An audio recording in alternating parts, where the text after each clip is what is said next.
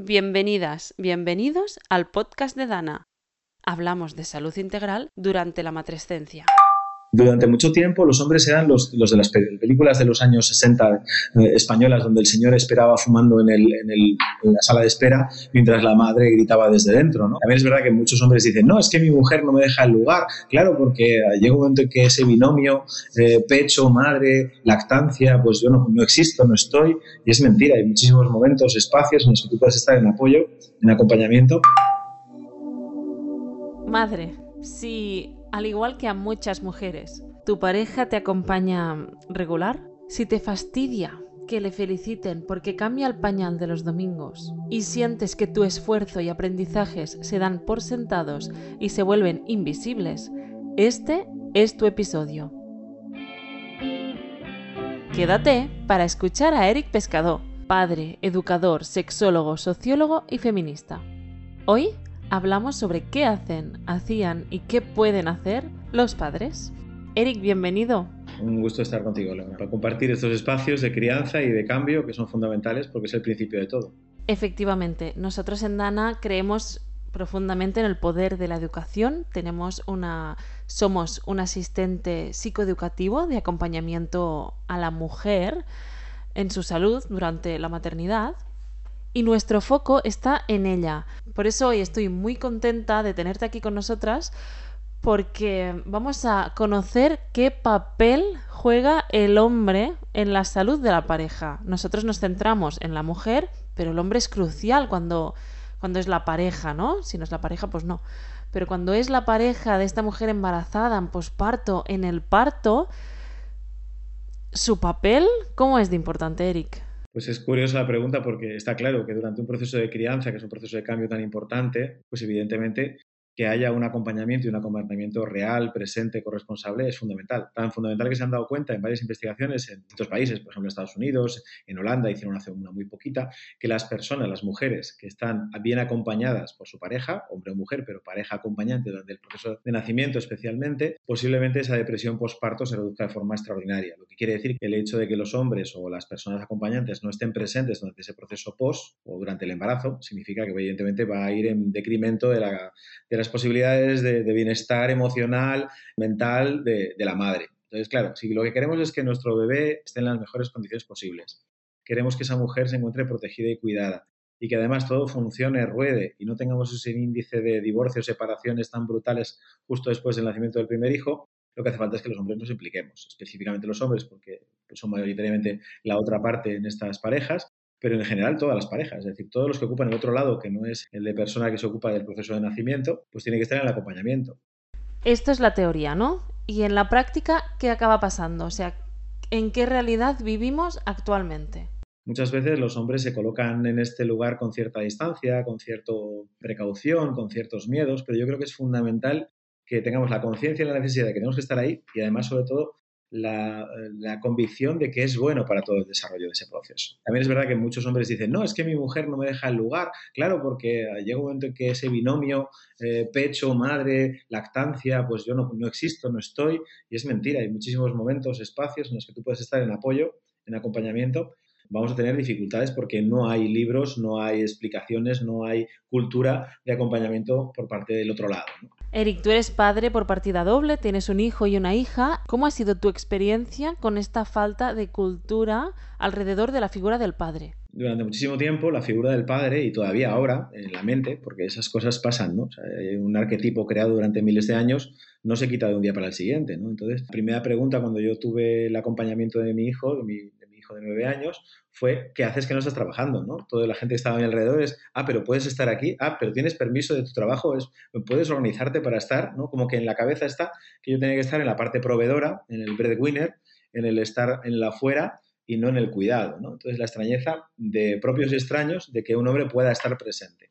Ahora, afortunadamente, gracias a la PINA y otras organizaciones, hemos conseguido que esa presencia tenga una presencia pues, eh, con un permiso laboral, con lo cual pues, habrá padres que se dedican a leer el periódico durante ese permiso laboral, pero otros padres que evidentemente van a estar presentes. Ojalá fuera así y se rompiera un poquito este rol donde los padres solamente somos proveedores. El hombre como proveedor, ¿no? Pero somos proveedores, pues vamos a colocarnos incluso en ese mismo rol, ¿no? Proveedores no solamente de lo económico, sino lo que se necesita en ese momento, que es proveedores también de cariño, de cuidado, de acompañamiento, de conversación, de masajito de pies si hace falta en un momento determinado, o de acompañar a la persona que está viendo que su vida ha cambiado de la noche al día, exactamente igual que ha cambiado la tuya y que a veces necesitas cogerla en el bracito y decirle, tranquila, no pasa nada, vamos hacia adelante, ¿no? Su mundo ha cambiado de forma extraordinaria, entonces puede cambiar incluso su estado de ánimo y entrar en esa depresión, que fisiológicamente tiene una explicación, por supuesto, hay una depresión de determinado tipo de hormonas, hay una baja de estrógenos muy fuerte, entonces, claro, eso supone que hay cambios fisiológicos importantes, pero aparte de eso,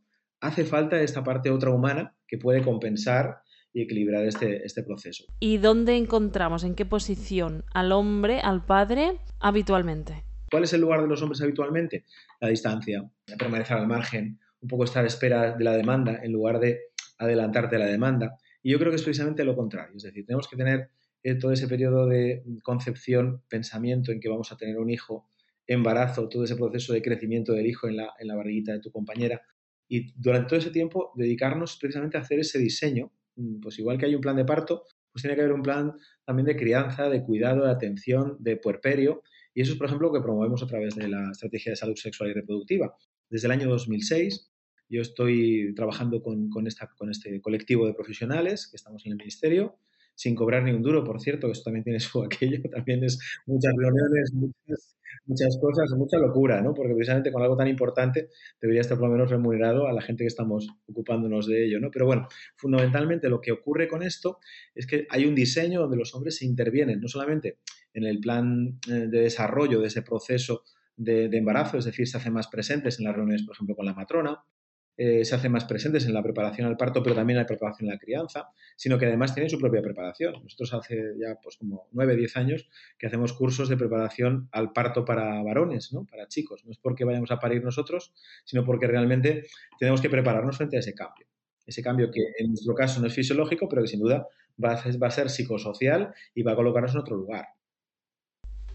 El hombre, la pareja, en realidad es una figura clave en todo el proceso de matrescencia, ya que es un proceso que precisa de esta red de apoyo. Y el padre puede jugar este papel de planificador, apoyo, acompañante, diseñar lo que es el posparto, formarse para ser una parte activa del parto para que todo funcione como lo esperado. Durante mucho tiempo los hombres eran los, de las películas de los años 60 eh, españolas donde el señor esperaba fumando en, en, el, en, la sala de espera mientras la madre gritaba desde dentro, ¿no? O sea, la ausencia total de los varones durante todo ese proceso de nacimiento y va a ser un reflejo de lo que va a pasar luego, ¿no? También va a haber una dejación de, cuidados y de atención, excepto para la parte punitiva, que cuando el niño se porta mal a partir de los 5, 6, 7 años va a ser el papá el que va a castigar, a partir de ahí hasta el final, cuando realmente yo creo que hay que crear ese espacio, porque no existe tampoco mentalmente, donde los hombres estamos de verdad durante el proceso de, de, nacimiento y crianza. Estamos de verdad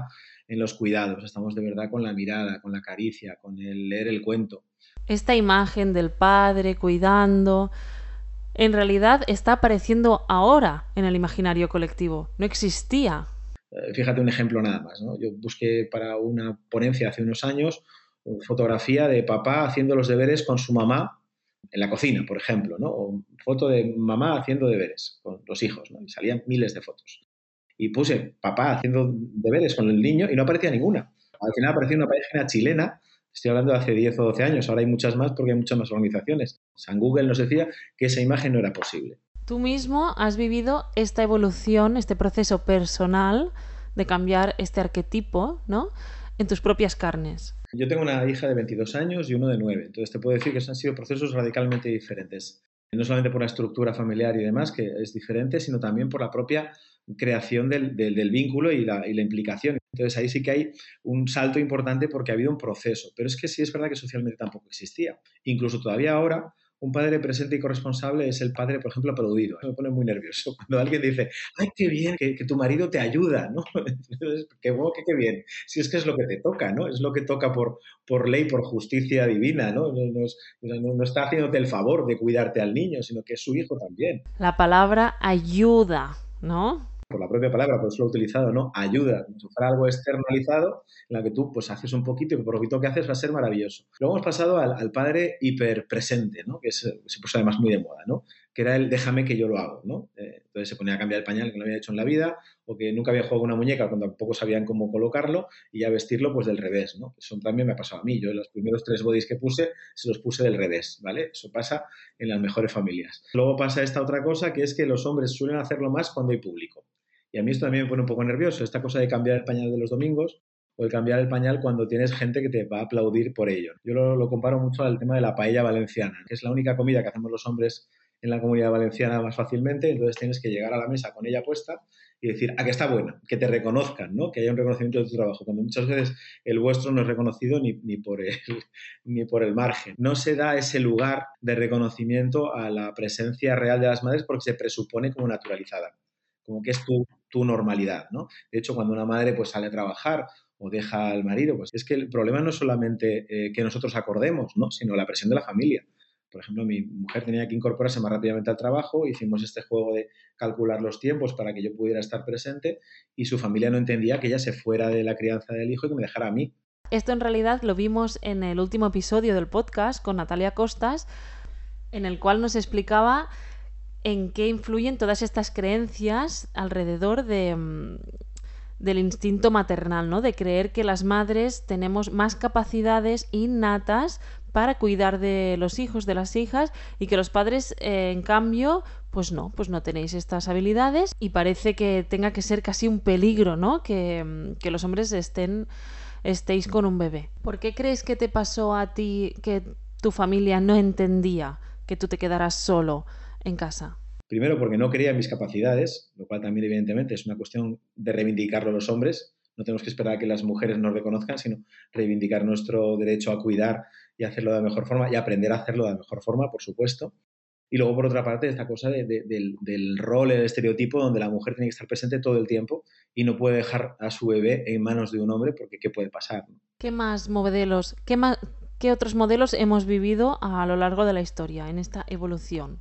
Otra época, sobre 2010, 2012, en que aparecían muchas figuras de hombres con esta cosa del amamantamiento masculino, ¿no? Esto de que llevas la botellita con el tubito para darle calor físico. Está clarísimo que el piel con piel, que el tratamiento de cuidado de los bebés tiene que ser compartido y que te huele a la piel, que tome contacto contigo el bebé, pues evidentemente hay una conexión básica mm, que ha sido por cable durante nueve meses, pues por supuesto con el padre hay que crearla, pero hay que crearla, sostenerla y permitirla, pero no no mm, hacer un performance de esa, de, esa, de esa, relación, sino hacer realmente una relación real con tu bebé y tomar ese contacto. Y a todo esto, ¿cómo sé yo que en mi casa hay corresponsabilidad? Por ejemplo, para mí muy importante, mm, yo creo que es una prueba como la prueba de algodón, ¿no? Esta cosa de que cuando el bebé está malito por la noche, es capaz de decir mamá y papá con la misma frecuencia. Es decir, mamá, que me duele la cabeza, papá, que me duele la cabeza. Y es porque realmente sabe que ahí puede obtener una respuesta emocional y una respuesta de cuidado. Cuando no es así, pues algo pasa. Algo hemos desplazado, hemos desplazado nuestro interés, nuestro cuidado, o no lo hacemos tan de forma parcial que el bebé, el niño o la niña, sabe que a quien tiene que llamar cuando esté malito, cuando tiene fiebre, es a su, a su mamá. Entonces yo creo que ahí hay mucha responsabilidad por parte de los hombres, mucha toma de, de conciencia y sobre todo hacerlo de verdad, de corazón, no solamente para la foto, no solamente porque esté de moda, no solamente porque ahora mm, vista mucho esa imagen de papá cuidador. Yo soy muy curioso, sociólogo y cotilla va el mismo título, entonces yo cuando veo, por ejemplo, un futbolista famoso, ¿no? O alguien de la estos que van con el bebé y lo muestran, ¿no? A cámara, ¿no? En las revistas del corazón o en un reportaje en la televisión y ves cómo agarra el bebé, cómo lo toma en sus brazos, ya sabes si hay o no hay lugar, ¿no? Y yo creo que a cualquier madre que pueda verlo un poquito puede detectarlo fácilmente, ¿no? Y yo a veces lo cuento con los hombres y dicen, no, pues yo lo cojo normal, ¿no? Lo cojo como se cogen los niños, ¿no? pues no, hay algo ahí que falla, ¿no? Y volviendo así un poco a los beneficios que veíamos al principio de la corresponsabilidad para la madre, me imagino que también habrá un montón de efectos positivos para los padres, porque la igualdad beneficia a todos y a todas, no solo a las mujeres. Pues una de las cosas que ha pasado en varios estudios que se han hecho, por ejemplo en el País Vasco, no hace tanto, ellos llevan tiempo largo haciendo estas campañas de implicación de los padres a través de la mochila, de una mochila con una serie de libros, de, de, información y también hay cursos para estos papás. Bueno, pues eh, lo que se ha descubierto es que la salud mental de esos padres mejora después del acompañamiento y del, estar presente con los, con los bebés. Que su nivel de violencia se reduce de forma extraordinaria o de agresividad porque los espacios de crianza y cuidado, si se toman realmente con conciencia, te colocan frente a otro lugar, frente a las personas. Eso es así de sencillo, ¿no? Y luego, estadísticamente, si quieres, llegando al límite, que esto también lo, he peleado muchas veces porque la gente no se lo cree, pero es verdad. Tú ves los perfiles de los hombres violentos, agresores, tú ves los perfiles de los hombres que han sido denunciados o que han tenido condena, y ninguno de ellos tiene ni percepción de los espacios de cariño y cuidado, ni ha realizado o ha optado por ese lugar en la crianza. Esto es un síntoma, quiere decir, es un detalle que nos dice, sí, trabajamos con los hombres desde los espacios de cuidado, seguramente vamos a recuperar su bienestar. Claro, y también es positivo para el bebé, el hijo, la hija. Por supuesto, beneficios para el menor, por supuesto, pero un beneficio que para mí es muy importante, esas futuras generaciones que van a tener padres presentes y corresponsables, que no solamente lo ven en el parque con el carrito o leyendo el móvil mientras están jugando al, en el parque, seguramente lo que van a descubrir también es su capacidad de ver a un hombre estando en espacios de cuidado. Y eso a nivel social hace un clic muy importante porque nos coloca a los hombres y a la sociedad en general frente a lo masculino de una forma diferente. Construimos una masculinidad diferente a la tradicional, donde los hombres sí pueden estar en los espacios humanos. Y Eric, quiero aprovechar que te tenemos hoy aquí, que eres una persona muy, muy implicada en este tema y con largo recorrido. Esto de las nuevas paternidades, las nuevas masculinidades, esto que suena tan maravillosamente bien, ¿qué es? Pues es una pregunta que me hacen mucho, pero yo siempre tengo la misma respuesta. No son nuevas. En realidad son nuevas porque a lo mejor nos hemos dado cuenta que podían existir estas otras, ¿no? Son menos habituales, ¿vale? para mí la masculinidad eh, nueva o diversa o las masculinidades en plural son todas aquellas que no representan el modelo tradicional patriarcal de siempre el heteroformativo, el que representa únicamente el modelo donde los hombres representamos, por ejemplo, eh, ser el ganador de pan frente a los hijos o el modelo de padre opresor o de padre punitivo, el que va a decirle a los niños lo que tienen que hacer y lo que no, y se construye otro tipo de padres. Es el hombre, por ejemplo, que se coloca frente al amor en lugar de con resistencias, con el corazón abierto y con la sensación de que está en relación de igualdad, no ocupando el espacio de la persona que tiene al frente, no generando situaciones de conflicto, no generando violencia. Por ejemplo, es el hombre que frente a la sexualidad descubre su propio deseo, pero entiende y comprende el deseo de la persona que tiene enfrente. Esas son otras masculinidades diversas y no son nuevas, eran bastante antiguas. Por ejemplo, ahora mi abuelo, ¿no? Que para algunas cosas tenía la masculinidad de siempre y para otras tenía estas que estoy, estoy hablando, ¿no? de proximidad afectiva, de cuidado, de, presencia, de, de, estar, de darse cuenta, de generar empatía. Entonces, todo eso yo creo que es un proceso de descubrimiento, porque en el espacio social o en el arquetipo masculino de macho alfa no existe. ¿vale? Entonces, ¿qué pasa ahora muchas veces a los hombres? Pues que están entre estos dos modelos, ¿no? Entre el modelo de siempre, que se sostiene esa masculinidad poderosa, que no se pone en duda, que todo lo que dice tiene que cumplirse, que, es su voz y su mando, y frente a esta masculinidad que es más amable, que es más tranquila, que a veces la llaman masculinidad beta, para mí es la masculinidad más alfa de todas, es decir, es la más poderosa porque te conoces a ti mismo, porque conoces tus limitaciones y porque también conoces exactamente lo que tú quieres y lo que no. Entonces, no hay persona más poderosa que aquella que conoce sus debilidades, ¿no? Entonces, gracias a eso, gracias a ese cambio, ese salto, estamos entrando en un modelo diferente de ser hombre, de ser posiblemente un hombre mucho más eh, eh, humano, por decirlo de alguna forma. Eso sería la masculinidad nueva o diversa, ¿no?